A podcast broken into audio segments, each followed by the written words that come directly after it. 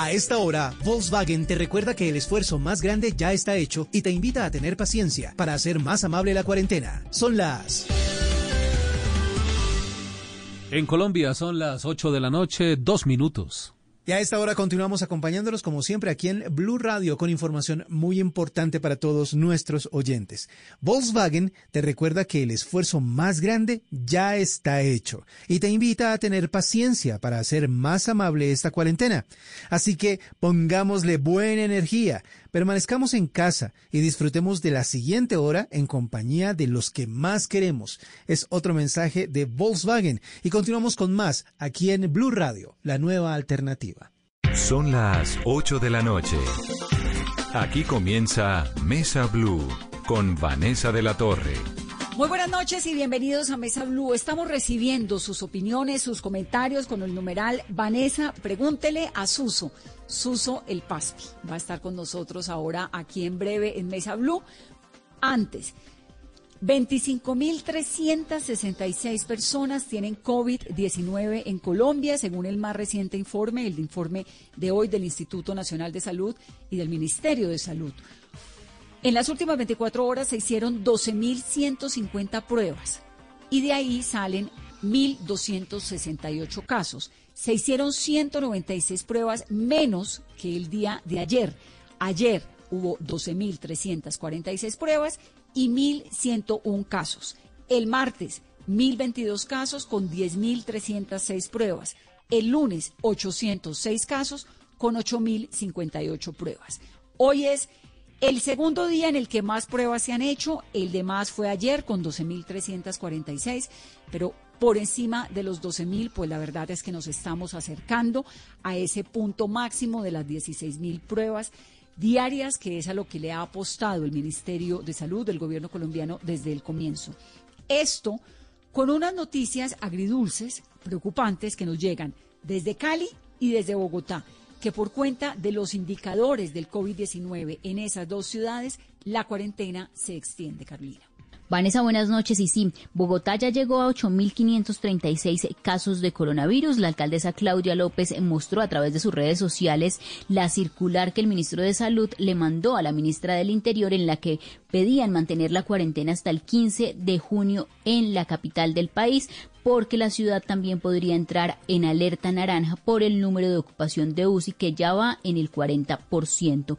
También en Cali, Vanessa, se declaró la alerta naranja. La alerta naranja, ¿por qué? También por el aumento de casos y esto hace que no se permita la reapertura total de la ciudad cuando ya eh, se finaliza este aislamiento obligatorio en el que estaba todo el país. El alcalde anunció que la ciudad tiene hoy 2.168 casos y es, un, es una cifra histórica hasta este momento después de Bogotá es una de las ciudades más afectadas. El alcalde ha dicho que no se va a quedar quieto ante esta crisis sanitaria y por eso ha decretado la alerta naranja en la capital del Valle del Cauca. También ha dicho que se firma un pacto de la bioseguridad en los centros comerciales que van a abrir y esto bajo todos los protocolos de seguridad a partir del próximo primero de junio.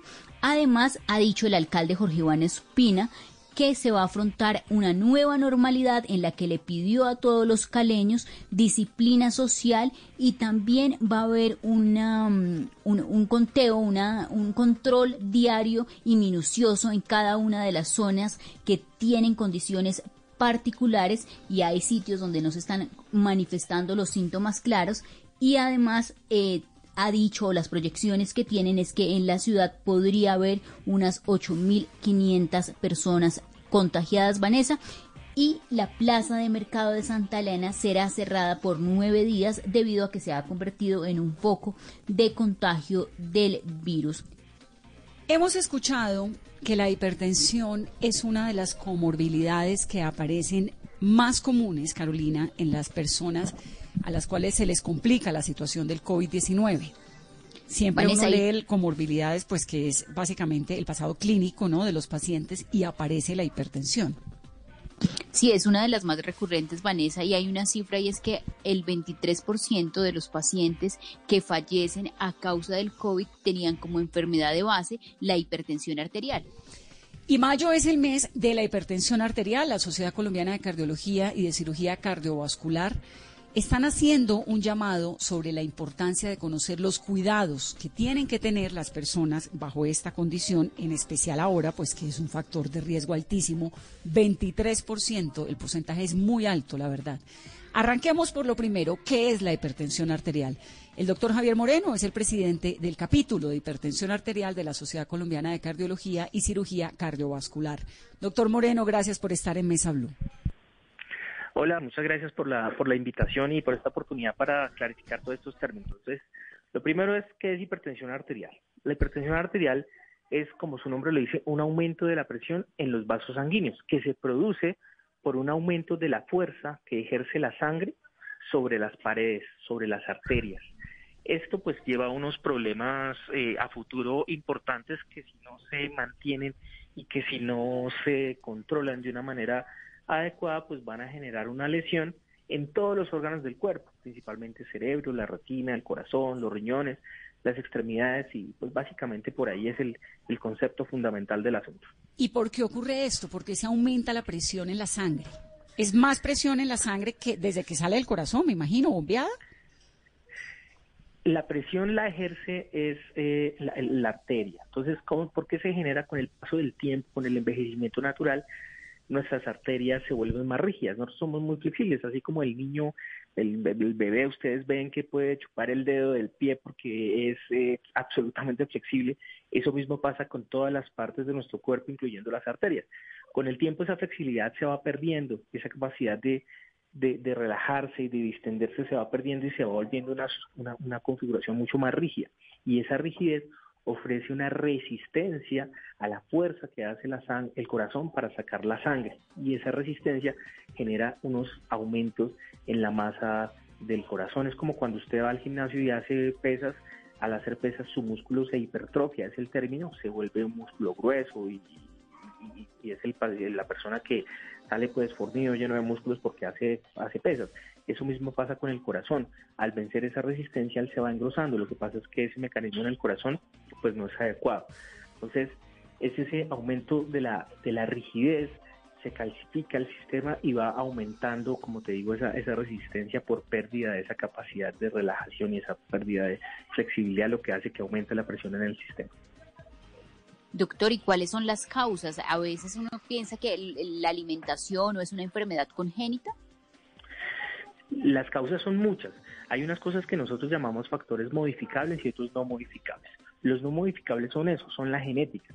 Si mis padres fueron hipertensos y si fueron hipertensos a una edad más temprana, es mucho más probable que yo tenga hipertensión arterial pero las otras son las modificables. Por ejemplo, mi alimentación, si yo tengo un alto consumo de sal, es más probable que sea hipertenso. Si yo tengo un alto consumo de grasas y, saturadas y de carbohidratos, y si además no hago ejercicio, y si además fumo, y si además tengo un alto consumo de alcohol, todas estas cosas van a sumar para, eh, eh, para configurar el fenotipo, o es decir, la manifestación para que se llegue a ser hipertenso. Entonces es una variable de muchas cosas. Sí hay un componente genético al cual no le podemos hacer nada, pero hay otras variables que dependen del entorno, del ambiente que yo puedo modificar e impactar para evitar llegar a ser hipertenso o si soy hipertenso, disminuir la severidad de la situación y de la enfermedad.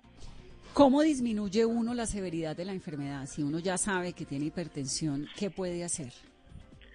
Lo más importante es tener un compromiso adecuado y una responsabilidad adecuada con el manejo de su enfermedad. A esto me refiero con respecto a disminuir el consumo de la sal, hacer ejercicio, disminuir el consumo de grasas, no fumar, disminuir al máximo o evitar el consumo de bebidas alcohólicas. Y la otra parte es, si usted ya es hipertenso y si su médico ya le prescribió unos medicamentos, tómeselos, tómeselos en los horarios y en los momentos en el que el médico se los indica con la regularidad que es, sin saltarse ninguno, porque todas estas cosas finalmente son importantes, absolutamente importantes para el desarrollo de la enfermedad. Perfecto. Ahora, ¿por qué, doctor, la hipertensión, como lo contaba Carolina ahorita y como lo hemos visto en las estadísticas, es una de las comorbilidades más delicadas en los pacientes con COVID-19. ¿Qué pasa? ¿Cuál es el vínculo allí con el cuerpo, con cómo reacciona el sistema? Bueno, como lo estamos, como lo, como lo decían y como lo hemos visto, el 25% de las personas que mueren por COVID-19 tienen hipertensión arterial. ¿Qué es lo que pasa?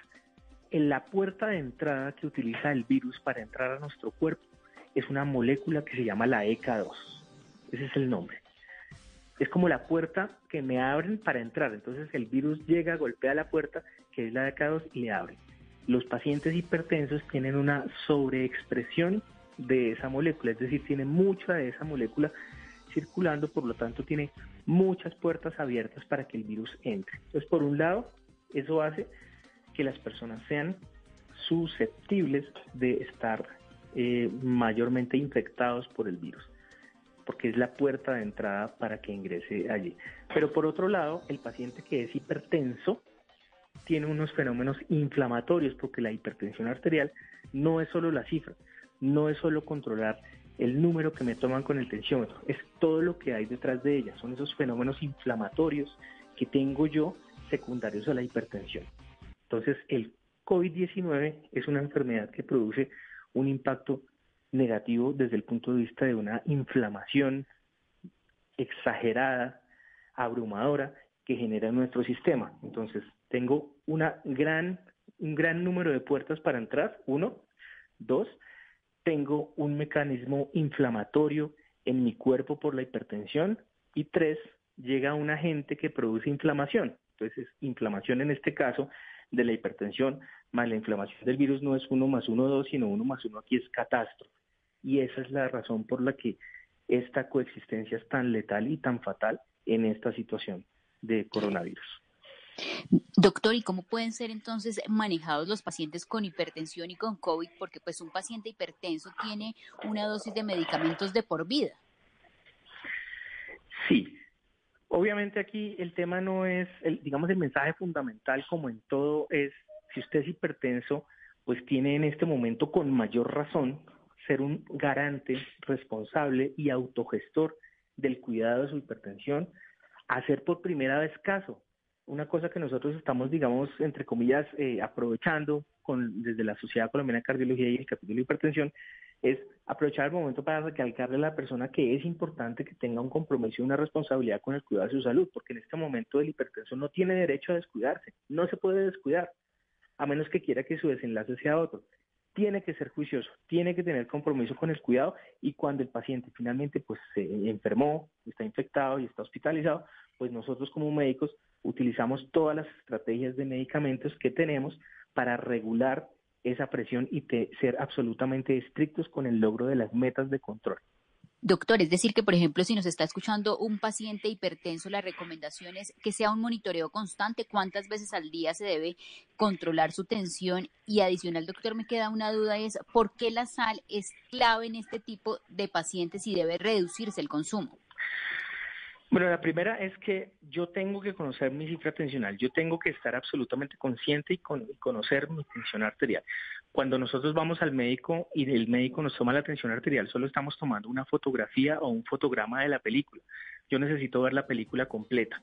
Debe tomarse la tensión arterial de una persona hipertensa al menos una vez a la semana, no solamente cuando va al médico, al menos una vez a la semana. Esto genera varias cosas, genera adherencia al tratamiento, genera conocimiento de su enfermedad, genera además un reto de cómo va su meta. La sal, cuando yo les enseño a los pacientes de mi consultorio, les lo asemejo a una esponja. Acuérdense que una esponja absorbe líquido. Entonces el sistema está congestionado, el sistema está eh, con aumento de presiones y ese aumento de líquido en ese sistema va a aumentar la presión. La sal absorbe. Si tú dejas un poquitito de agua y le echas sal, toda esa, la sal se absorbe y desaparece el agua. Entonces la sal dentro de las arterias hace que toda la agua o todo el líquido que tú tomas o consumes se absorbe y se queda mucho más tiempo dentro de las arterias y ese aumento de volumen, ese aumento que nosotros llamamos volemia, aumenta también la presión arterial y sobrecarga el sistema y congestiona aún más esa fuerza que el corazón tiene que hacer para bombear y aportar la sangre a todos los órganos. Entonces esa es la importancia. Por eso es que la sal es el enemigo natural de la hipertensión arterial. Yo como le digo a mis pacientes, la sal es tu kriptonita. El sodio que usted necesita para su metabolismo, para vivir y para estar sano, lo encuentra en el alimento de manera natural. Todo lo que usted le adicione en la mesa, en el salero, está de más. Sin eso, usted ya tiene lo que necesita y lo que su cuerpo necesita para sobrevivir. Doctor, ¿qué tanta prevalencia hay de hipertensión en Colombia? ¿Qué tan hipertensos somos los colombianos? Nosotros estamos en la misma situación del, del mundo. Nosotros tenemos una prevalencia del 24% de hipertensión arterial. De las personas hipertensas que tenemos el triste, la, la, cifra más triste es que solamente el 50% sabe que son hipertensos. Y de esos 50 que sabe que son hipertensos, solamente el 17% logran controlar su enfermedad, es decir, tener cifras de tensión arterial menores a 130-80. Nosotros diagnosticamos hipertensión con cifras mayores de 140-90. 140 la sistólica, 90 la diastólica pero nuestro objetivo cuando lo estamos tratando es que la tensión sea menor de 130-80. Entonces la prevalencia es alta, es la misma prevalencia mundial, pero tenemos problemas con el conocimiento de la enfermedad de, por parte del paciente y con el logro de las metas. ¿Por qué? Por el compromiso y por la responsabilidad que desafortunadamente no tenemos con el cuidado de nuestra salud. Yo le hago la publicidad a los aparaticos de la atención porque realmente me han parecido maravillosos y es muy fácil y no son costosos. Pues obviamente hay unos clínicos carísimos, pero son unos aparatos que se consiguen no, no, no necesariamente tan costosos y usted se lo pone, lo conecta y puede y soluciona el tema de saber la atención. Pues doctor, es un gusto tenerlo aquí y hablar con usted para que nos explique todas estas inquietudes que tenemos, el mensaje tan importante para la gente pónganle atención a la hipertensión arterial. Háganse el examen. Es además una precondición muy delicada para las personas que se contagian del coronavirus y que pueden terminar agravándose por cuenta de haber sido hipertensos. Entonces, cuídense muchísimo, tómense la, eh, la atención y contrólenla, manéjenla con la medicina, como con lo que toca hacer, ¿no? Este es el mes de la hipertensión arterial y es un gusto eh, hablar con el doctor Javier Moreno, que es el presidente del capítulo de hipertensión de la Sociedad Colombiana de Cardiología y Cirugía Cardiovascular. Un saludo, doctor Moreno. Muchas gracias. No, a ustedes muchas gracias por la invitación y por el espacio. Muy bien, numeral, Vanessa, pregúntele a Suso. Vamos a hacer una pausa rápidamente. Y al regreso, Suso el Paspi aquí para que le metamos un poquito de humor y de buena onda a esta noche de jueves en Mesa.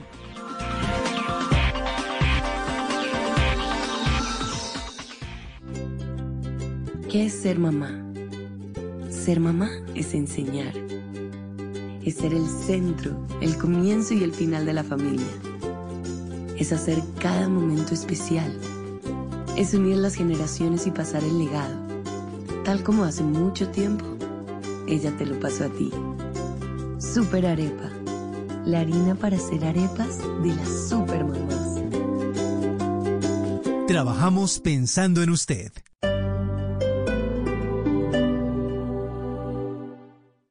En constante aprendizaje es lo que logrará que tu proyecto de vida no se detenga. Quita la pausa y dale play a los cursos y diplomados virtuales que el Politécnico Gran Colombiano tiene para ti en Educación para la Vida. Conoce más en poli.edu.co o marca el 302-290-7400. Somos diferentes, somos Poli. Vigilado Mineducación.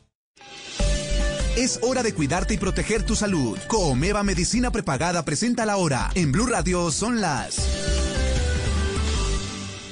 En Colombia ya son las 8 de la noche, 21 minutos. Para ti que eres una mujer increíble, en Comeva Medicina Prepagada, aprovecha este mes de mayo y afíliate en nuestro programa Oro Plus con las más amplias coberturas. El primer y el doceavo mes paga solo el 50%. Afíliate en comeva.medicina-prepagada.com. Somos mucho más que planes de salud. Aplican restricciones. Vigilados por salud. Estar en constante aprendizaje es lo que logrará que tu proyecto de vida no se detenga. Quita la pausa y dale play a los cursos y diplomados virtuales que el Politécnico Gran Colombiano tiene para ti en Educación para la Vida. Conoce más en poli.edu.co o marca el 302-290-7400. Somos diferentes, somos Poli. Vigilado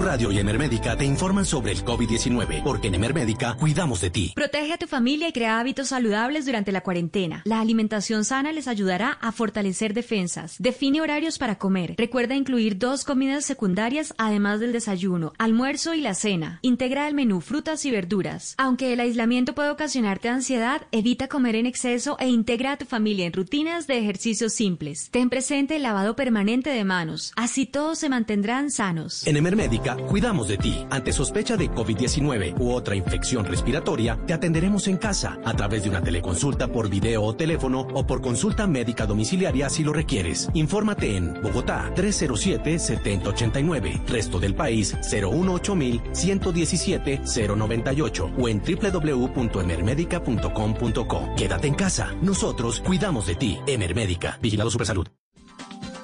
Según un estudio de la ESO, Stupid Social Organization, y la Universidad de... Continuamos en Mesa Blue, numeral Vanessa, pregúntele a Suso.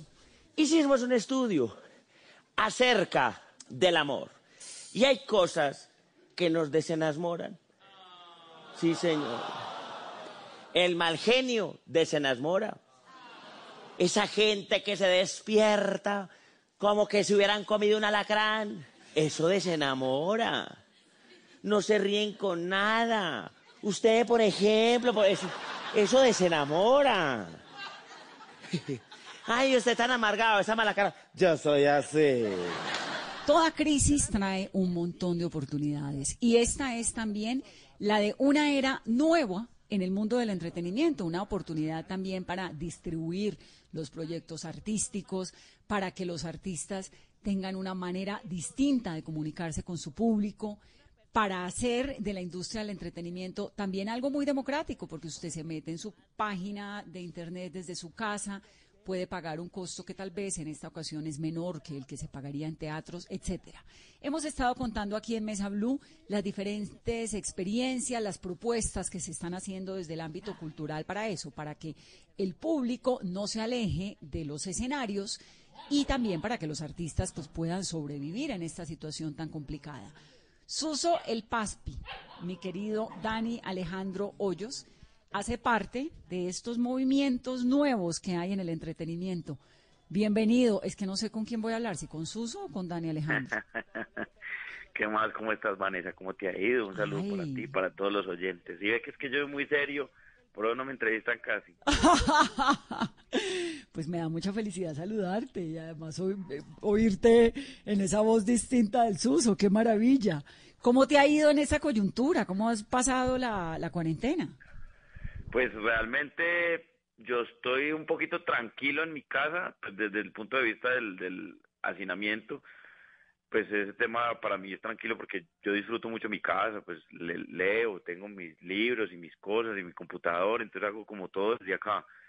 Pero sí ha sido difícil es eh, ya la parte laboral, la cercanía con la gente, más que hacer shows, espectáculos y, y, eventos y giras, es, es que la cercanía con el público. Cuando uno tiene un show o hace el programa, yo necesito el público ahí, que, que converse, que abrace, que grite, que, que se exprese, ¿cierto? Eso es, eso es, eh, ha sido lo difícil. Otra de las cosas es el asunto de la empatía, porque estamos en una situación muy dura para mucha gente. El asunto de la cultura está muy fuerte. Pues la, la economía naranja está como una economía en rojo, porque pues todos los teatros tuvieron que parar, toda la, la gente que, que se dedica a la cultura ha tenido que parar. Y, y en estos días hablaba con un amigo una reflexión de eso, Vanessa, no sé qué, qué pensará la gente, pero cuando hablan de cultura y de y de las situaciones difíciles, todos los artistas salimos a colaborar y hacerle y para recaudar fondos y yo no sé qué.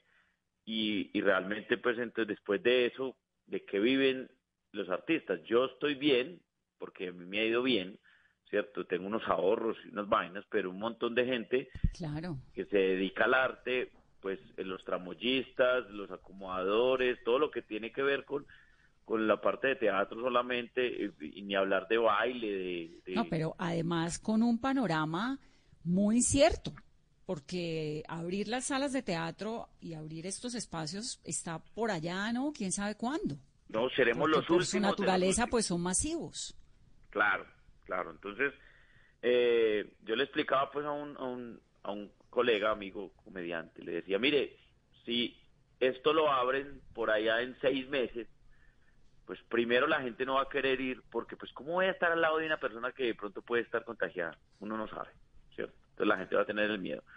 Entonces puede que los teatros inventen que, que cada cinco filas haya una persona, pues entonces un teatro que cabían mil personas van a caber 200, entonces un empresario no va a contratar un show para 200 personas porque tiene que subir mucho la, la taquilla. Entonces, si sube mucho la taquilla, la gente no va porque estamos en una recesión económica. Entonces, todo eso es un círculo a que no va a haber eventos. Claro. claro Entonces, por eso es que nosotros, tratando un poquito como de despertar esta vaina, nos inventamos lo de Conectados con Amor. Pues es un experimento, somos los primeros que lo hacemos eh, y vamos qué a ver es? cómo nos ¿Qué es lo que van a hacer? Ve, es- se nos ocurrió eh, que nos fuéramos para un teatro, pues Suso se va solo, eh, no hay gente en el teatro pues público, vamos a hacer una transmisión por streaming a varias cámaras, eh, siguiendo pues todos los protocolos y toda la, la- seguridad, pues obvio no vamos a, a arriesgar nuestra vida. Y la gente se conecta desde su casa, hay, hay varias formas de conectarse, pues de compran la boleta como si fuera normal que van para teatro, pero lo ven en su casa. La diferencia de los precios de la boletería es el número de, de, de cámaras que verán. Entonces, por ejemplo, en una general solo verán dos planos. Y en una full, pues verán siete planos, pues no al tiempo, ¿cierto? Eso, me parece, espéreme Dani, que eso me parece inter- interesantísimo explicarlo, porque hay, uno entra al link, ahorita contamos todo eso, pero Sí. hay tres precios. La boleta general que vale 20 mil pesos, la está platea, allá se acabó la general, Gracias la platea vale 30 mil y la VIP vale 55 mil. ¿Cuál es la diferencia? En la platea, por ejemplo, usted tiene cuatro cámaras. Es decir, va a haber cuatro planos, no al tiempo, obvio, sino que usted tiene la posibilidad, pues el switcher le va mostrando y usted va mostrando su uso más cerquita, el otro más lejos y en fin. En la full, usted tiene mu- más, más cámaras y tiene una previa.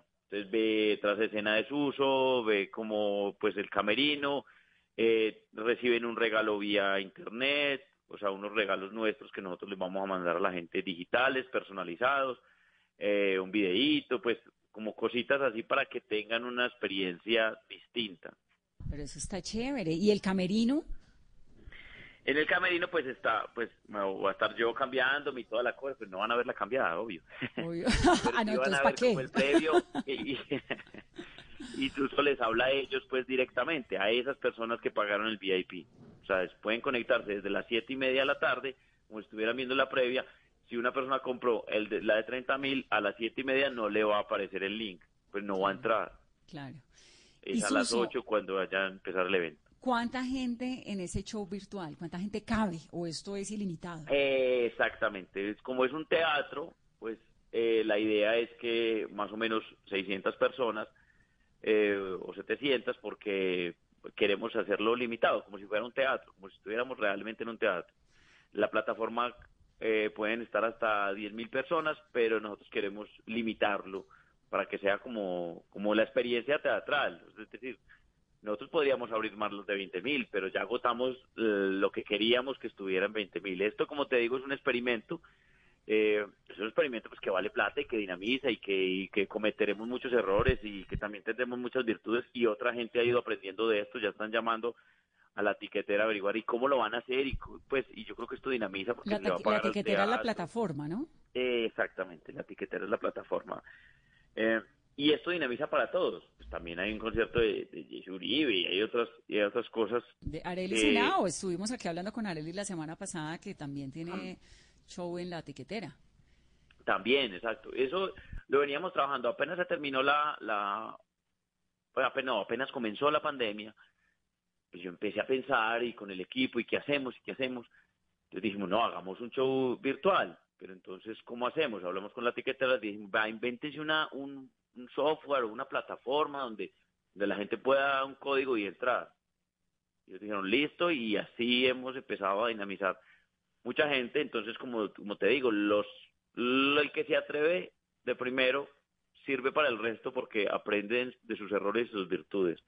Nosotros estamos dispuestos a aprender, vamos bien, la boletería va bien, eh, estamos como muy tranquilos a la expectativa de lo, de lo que suceda.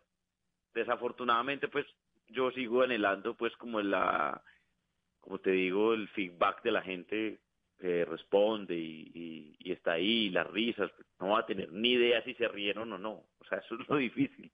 ¿Se imaginó en algún momento que iba a regresar a los escenarios a un show y sin público? O sea, ¿cómo va a ser volver al teatro y no tener y no sentir como ese calor del público, los aplausos, las risas? Pues va a ser una cosa, de, eso es un acto de fe. Es como cuando uno hace televisión eh, y, no sabe si lo están escuchando o no, pues por eso yo siempre necesito el público.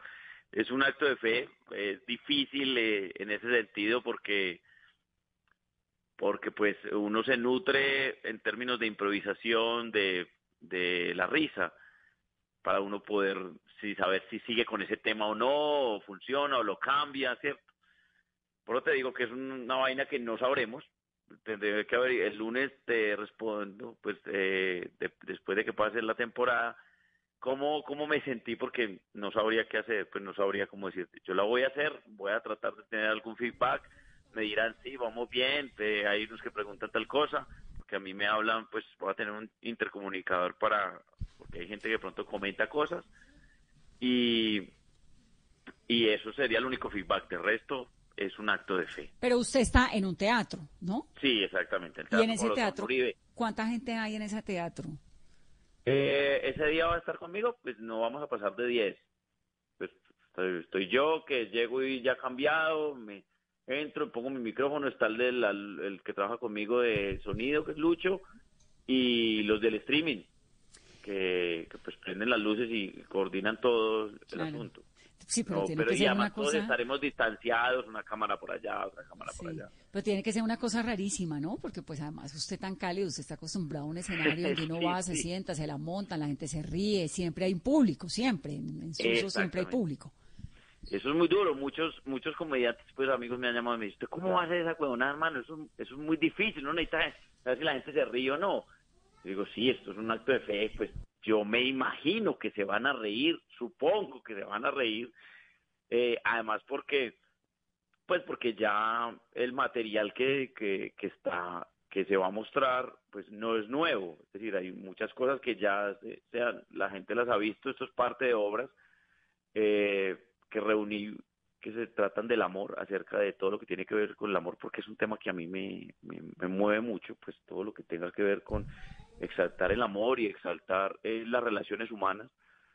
Entonces, eh, eso sí va a ser lo difícil, ¿para qué les voy a decir mentira? Estoy muy nervioso con ese tipo de cosas, o sea, que yo arranque y parezca un ensayo y, que yo no sé, yo le, yo le decía ayer en la reunión a los camarógrafos, ustedes me dicen bien y o algo, marica, si se van a reír, días, porque yo necesito que pues hacía los camarógrafos que se rían así, ¿quién ve la cámara? No, pues claro, porque, o que le, o sabe qué, porque le pongan un retorno de unas risas pregrabadas.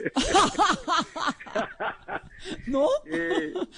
Alguna cosa, porque sí me parece, eso me parece rarísimo, ¿no? La conexión. eso, es muy difícil. Eso me parece muy difícil, porque entonces uno no sabe si el show le está saliendo bien o no, si la gente se está riendo o si uno le está pareciendo un paquete, ¿no? Digo, eh, lo sabremos el lunes.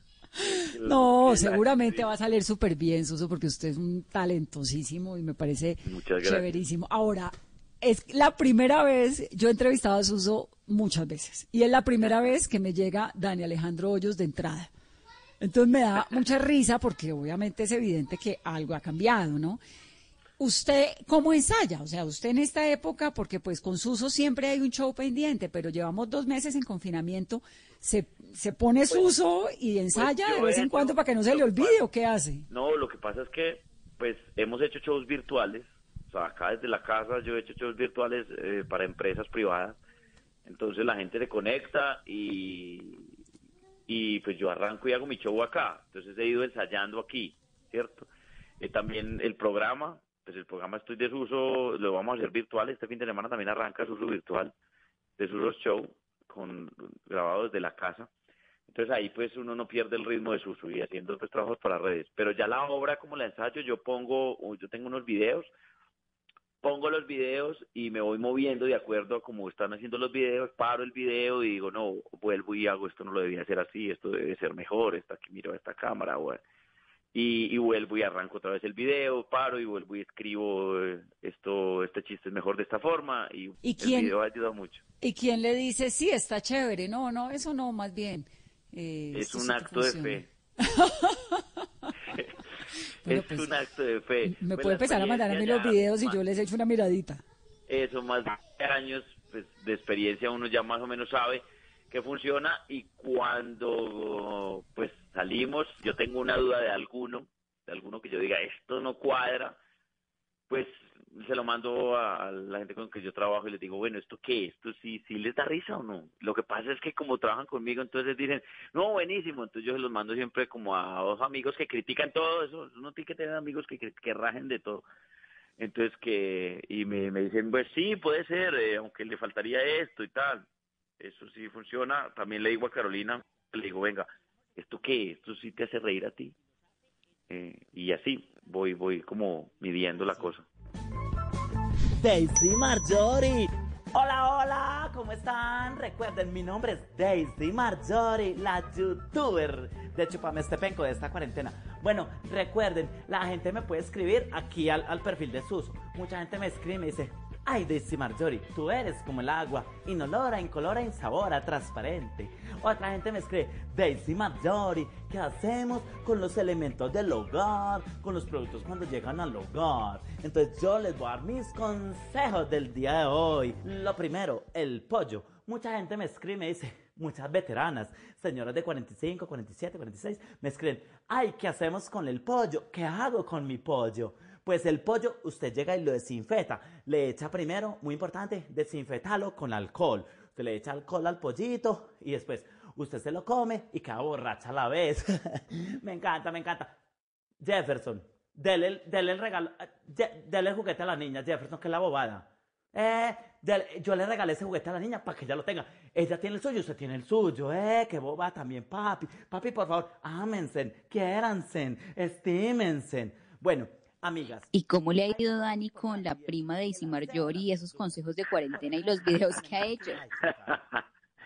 Vea, es, es bien particular ese personaje porque yo me puse una peluca para joder a unos amigos del grupo de WhatsApp y, y entonces dije, no, no, ve, haceme un video acá. Entonces hice un video como molestando con Daisy Marjorie que eh, pues es una muchacha de barrio y salió el video. Y yo dije, bueno, entonces hagamos otro. Y salieron dos videos y a la gente le encantó.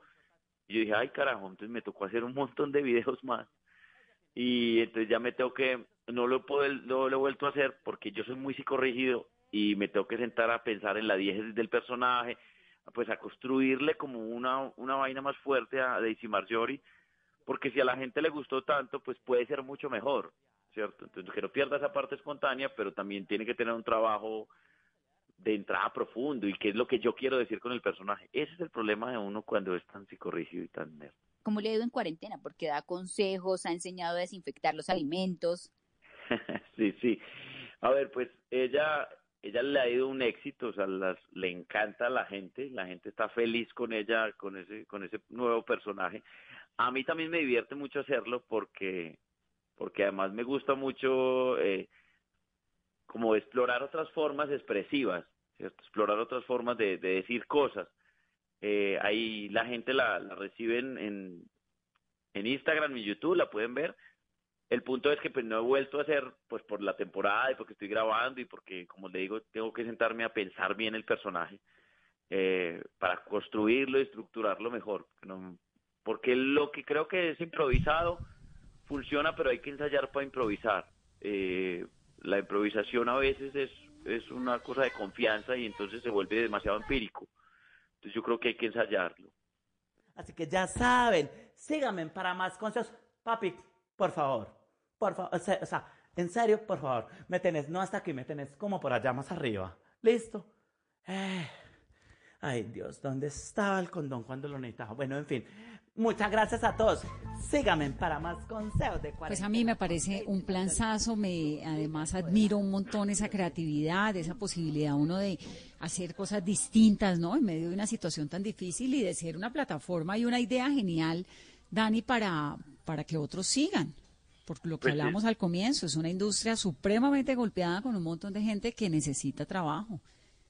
Muchas gracias, muchas gracias. Sí, la verdad, la verdad, esto es un experimento eh, muy grato. Eh, estamos muy contentos de la respuesta de la gente, de la respuesta de los medios.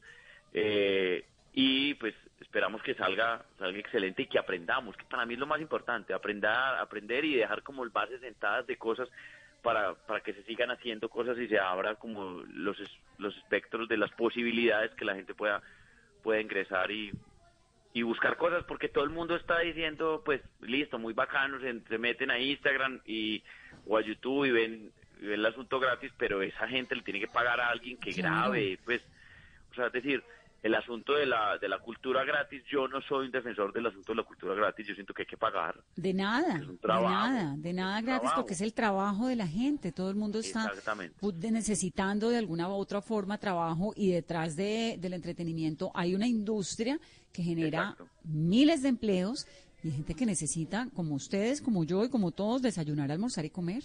¿No? Exactamente. Lo hablamos aquí también con Alejandra eh, Borrero hace un par de un par de semanas de la cantidad de gente que además está ahí parada, porque quién está ayudando a la industria del entretenimiento ahora. Sí, es, sí, lo que pasa es que nos vemos como por ahí atrás como que ah, ellos ya tienen plata. la gente no es que ya tienen plata. Pues puede puede que sí, nosotros nos ha ido bien. Yo no me voy a decir que me voy a quejar y que yo estoy aguantando hambre, cero pero, pero sí, detrás de nosotros hay unos equipos y hay una gente que vive de, de este, de este cuento. Y entonces, ¿qué va a pasar con ellos? Pero además usted porque le ha ido bien, pero hay un montón de gente que no tiene un par de ahorros para sobrevivir un mes o dos. Exactamente, exactamente. O sea, yo, yo, yo lo hablo por mí, pero sé que mucha gente está en este momento en una situación muy difícil y que somos los últimos de la escala que la gente nos va a parar bolas. Bueno, no quiero hablar más con Dani Alejandro porque tengo el Twitter reventado de la cantidad de gente que está diciendo que llame a Suso, que le pregunte a Suso. ¿Podemos invitar a Suso al programa o está ocupado? Espera un momentico, yo averiguo. Ah, pregúntale a ver, si, si, como él es así como tóxico, tímido, que a veces quiere, a veces no. Espera un momentico. Suso, que si quiere que una entrevista con Vanessa de la Torre, sí, para mí solo. Espérate un momentico. ¿Para qué? Vanessa, ah, la sabrosa, la buena. de la parte de la yo le digo que esa es una caleña sabrosa, que esa está rica. aló, aló. ¡Ay, Suso! Hola, bebé, yo pues. Gordito, ¿por qué no querías hablar conmigo? No, no, yo sí esperé, a mí nadie me había dicho nada, que nada, no, yo estaba aquí al pie del cañón. ¿Qué estabas haciendo? que era con un man, no, no, cuando ya me dijeron que era Vanessa, yo dije, de Usna, ¿cómo no? ¿Qué más? Ve, ¿cómo bajo? Y... Pues aquí, lidiando con esta cuarentena, ¿cómo te ha ido?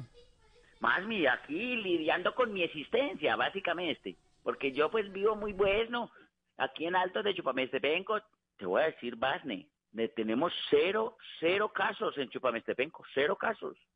Menos mal, ¿no? Pero también porque se han cuidado mucho. Ni uno positivo, ni uno. Todos son negativos. Toda la gente está muy negativa, toda la gente está con mala energía, pero ni uno positivo. O sea, te digo sinceramente, pero ahí vamos, ahí vamos, tratando de salir adelante. Pues ya estoy de crucero, cruce para el baño, cruce para la cocina.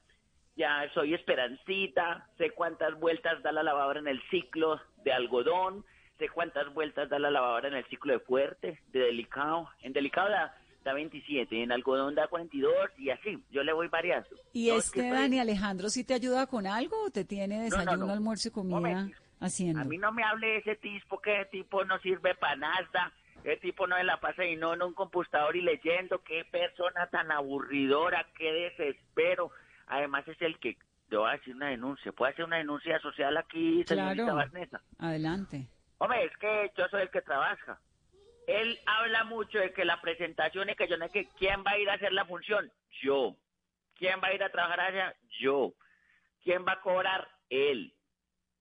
¿Quién es el que hace el programa en Carascol? Yo. ¿Quién cobra? Él. Así no podemos, así no podemos. Esto es usura, esto es un atropello. Pero esta época de cuarentena es una súper buena idea para que la gente que no hace nunca nada en la casa comience a hacer, porque le toca. Déjalo que haga el desayuno, el almuerzo, esas cosas, ¿no? No, yo estoy, me ponen a bien, no te digo que soy la esperancita de esta casa. Barro, traspeo, tiendo casmas. hago de todo, voleo todo el día. Me siento pues muy orgulloso, he aprendido, ¿cierto? Uno pone para trapear vallenatos, fundamental.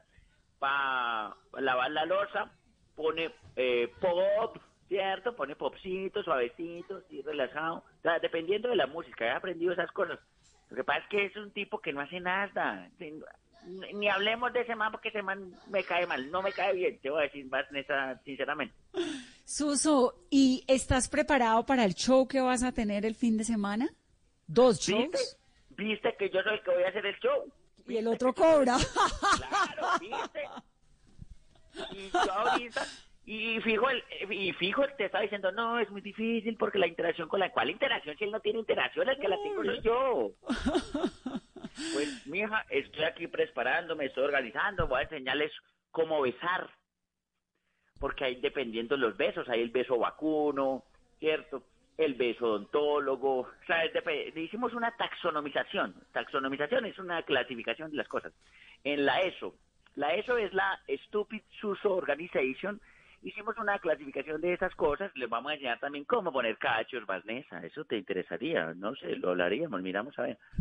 Eh, Es- ese capítulo me parece interesante. ¿Qué me puedes Sí. enseñar aquí entre nos? ¿Cómo, cómo ser infiel y no morir en el intento? ¿Y en ¿Cómo no cuarentena? pillada? Claro, amiga, claro. La típica de esperemos el pico y cédula mientras ella sale, yo qué hago, mientras yo salgo, ella queda así. Son estrategias. Me parece difícil. ¿Y cuál es el beso bombero, Suso? No, no, el beso qué, no, el beso, ahí está, el beso odontólogo. El beso odontólogo. ¿Cuál es el beso odontólogo? Es cuando uno le revisa, ¿no ha visto que hay gente que lo besa a uno y le revisa todas las calzas, le recorre a uno todos los dientes y uno dice, pero esta qué me está haciendo, la calza quieta, por Dios.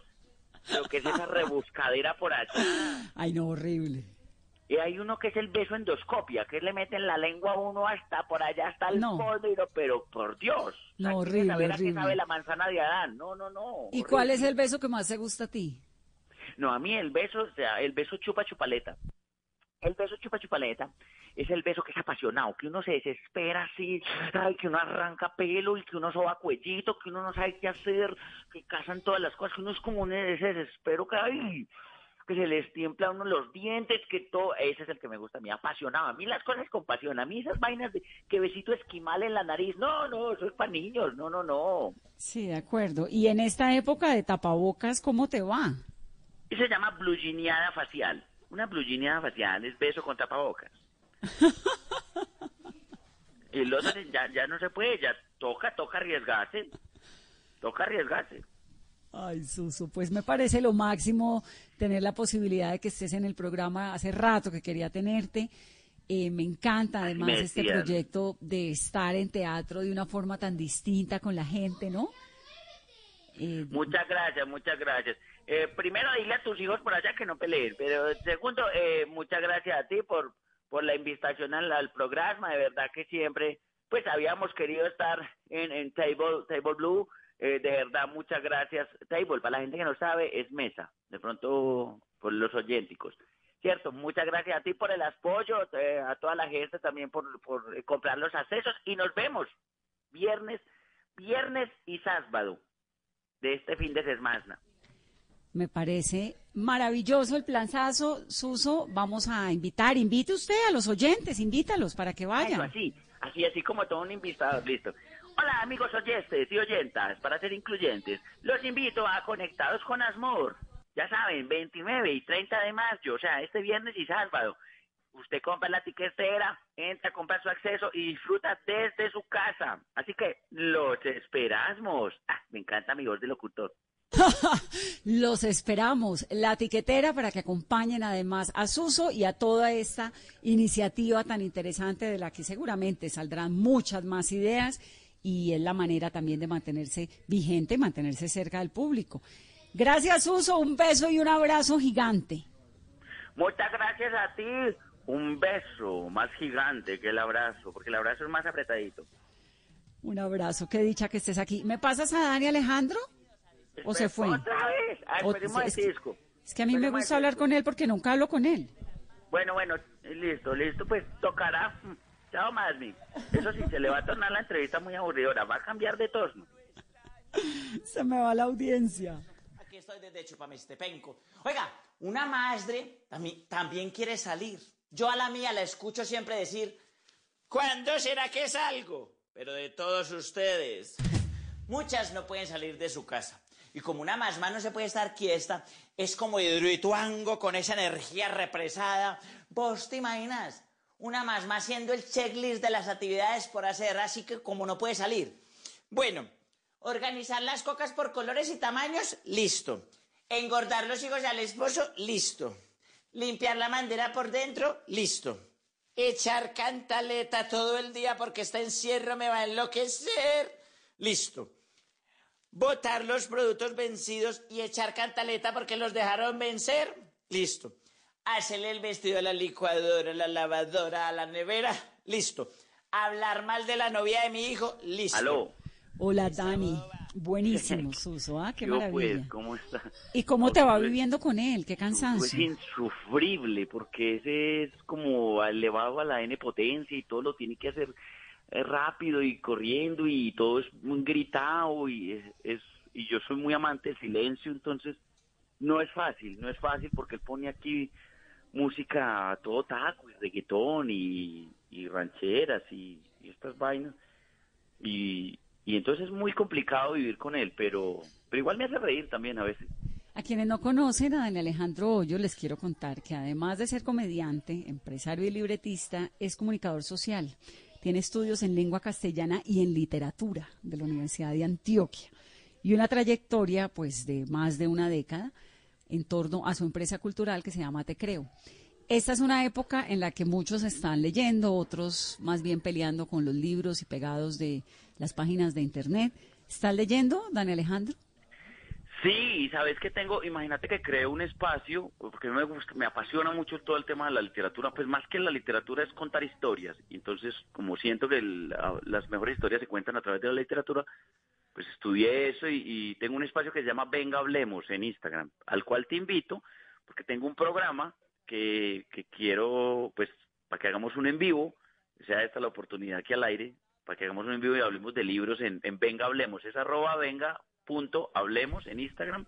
Estoy leyendo en este momento Klaus y Lucas, o Lucas y Klaus, no, no recuerdo, es, es una escritora eh, húngara, muy bueno, pero buenísimo, no te imaginas, porque son dos pelados, se llama Lucas y Klaus, es de, de Agota Christoph, es una escritora, como te dije, húngara, y es buenísimo porque son dos niños que viven donde la abuela, pero son supremamente inteligentes, son dos gemelos, y ellos van narrando toda la, toda la historia con una objetividad maravillosa que uno le mete el adjetivo horroroso o sublime o lo que sea, se lo mete es uno como lector. Ellos no, ellos cuentan cosas horribles con una objetividad eh, y una claridad pasmosa. Entonces es muy bacano, lo terminé y le terminé Fontana Rosa hace poquito. Ah, que lo Roberto máximo. Fontana Rosa que es divertidísimo. Es divertidísimo, divertidísimo. No, hay, hay un, le voy a decir, es de los pocos libros que a mí me ha sacado carcajadas y que yo estoy leyendo aquí solo y de un momento, guau, guau, guau. No, Fontana Rosa O sea, es para morirse. Fontana Rosa es lo máximo. Sí, lo máximo. Sí, Ay, ahí pues- estoy leyendo y fomentando la lectura y la, y la literatura que son como mis pasiones. Ese y la salsa son mis dos, mis pasiones. Una combinación maravillosa. Pues por eso es que eres tan genial, Dani. Qué dicha. Combinación maravillosa. Pues me pongo muy feliz de haberte tenido aquí en Mesa Blue, de poder conversar, de además contarle a los oyentes este super evento que van a tener y a disfrutarlo. Y muchísima suerte. Seguro que va a salir muy bien. Gracias, gracias, gracias. Un Eh, abrazo gracias muy especial. Gracias a ti, siempre tan querida. Muchas gracias por todo y a toda la gente de Blue y a todos los oyentes. Eh, gracias por apoyarnos siempre. Y recuerden que el amor está por encima de cualquier cosa. El amor está por encima de la guerra. Un beso y un abrazo. Gracias. Un abrazo. Chao, pues. ¿Ustedes saben qué es YouTube? YouTube es un grupo de rock. Me lo olvidé. Ay, ¿cómo haces? Sí. Ahí te doy ese bono, para que sepas. YouTube es una red social donde la gente sube videos y aparece el primo montañero. Apoyemos el arte, apoyemos la cultura, apoyemos el teatro, apoyemos todas estas plataformas y estas maneras distintas de encontrarnos con esos personajes entrañables y con esos espacios que siempre han sido tan importantes y que además son fundamentales en el bienestar de una sociedad. Esta vez, pues nos tocó así, virtual. Ya volveremos a las tablas. Gracias por acompañarnos esta noche en Mesa. Besándose con Roberto, un tipo que uno acabó de conocer y uno no sabe cómo llegó ahí. Así es YouTube. Usted comienza con un video, después otro, después otro, después otro, después otro. Y al final usted termina viendo un video todo raro que usted no sabe cómo llegó ahí. Y yo, yo qué hago viendo cómo masajear una zarigüeya, ¿eh? Pero vea pues. ¿Cómo llegaste tú ahí? El algoritmo, amigos, el algoritmo. ¿Saben lo que es el algoritmo? Culturízate con Susu algoritmo. Vamos a la etimología. Algo significa algo y ritmo significa ritmo. O sea que al ritmo que usted va viendo cosas le van poniendo algo. Cascumen, cascumen. YouTube se volvió un manual de instrucciones. Si usted no sabe algo, ¿qué hace? Pone YouTube y ahí le enseñan. Instrucciones para que los calvos sepan hasta dónde se lavan la cara cosas, cosas imposibles como estornudar con los ojos abiertos, como silbar comiendo más melos, cómo desbaratar un cucuyo para sacarle la luz, cómo invitar una prepago a Dubai, a Dubai y que ella pague. Eso lo aprendí.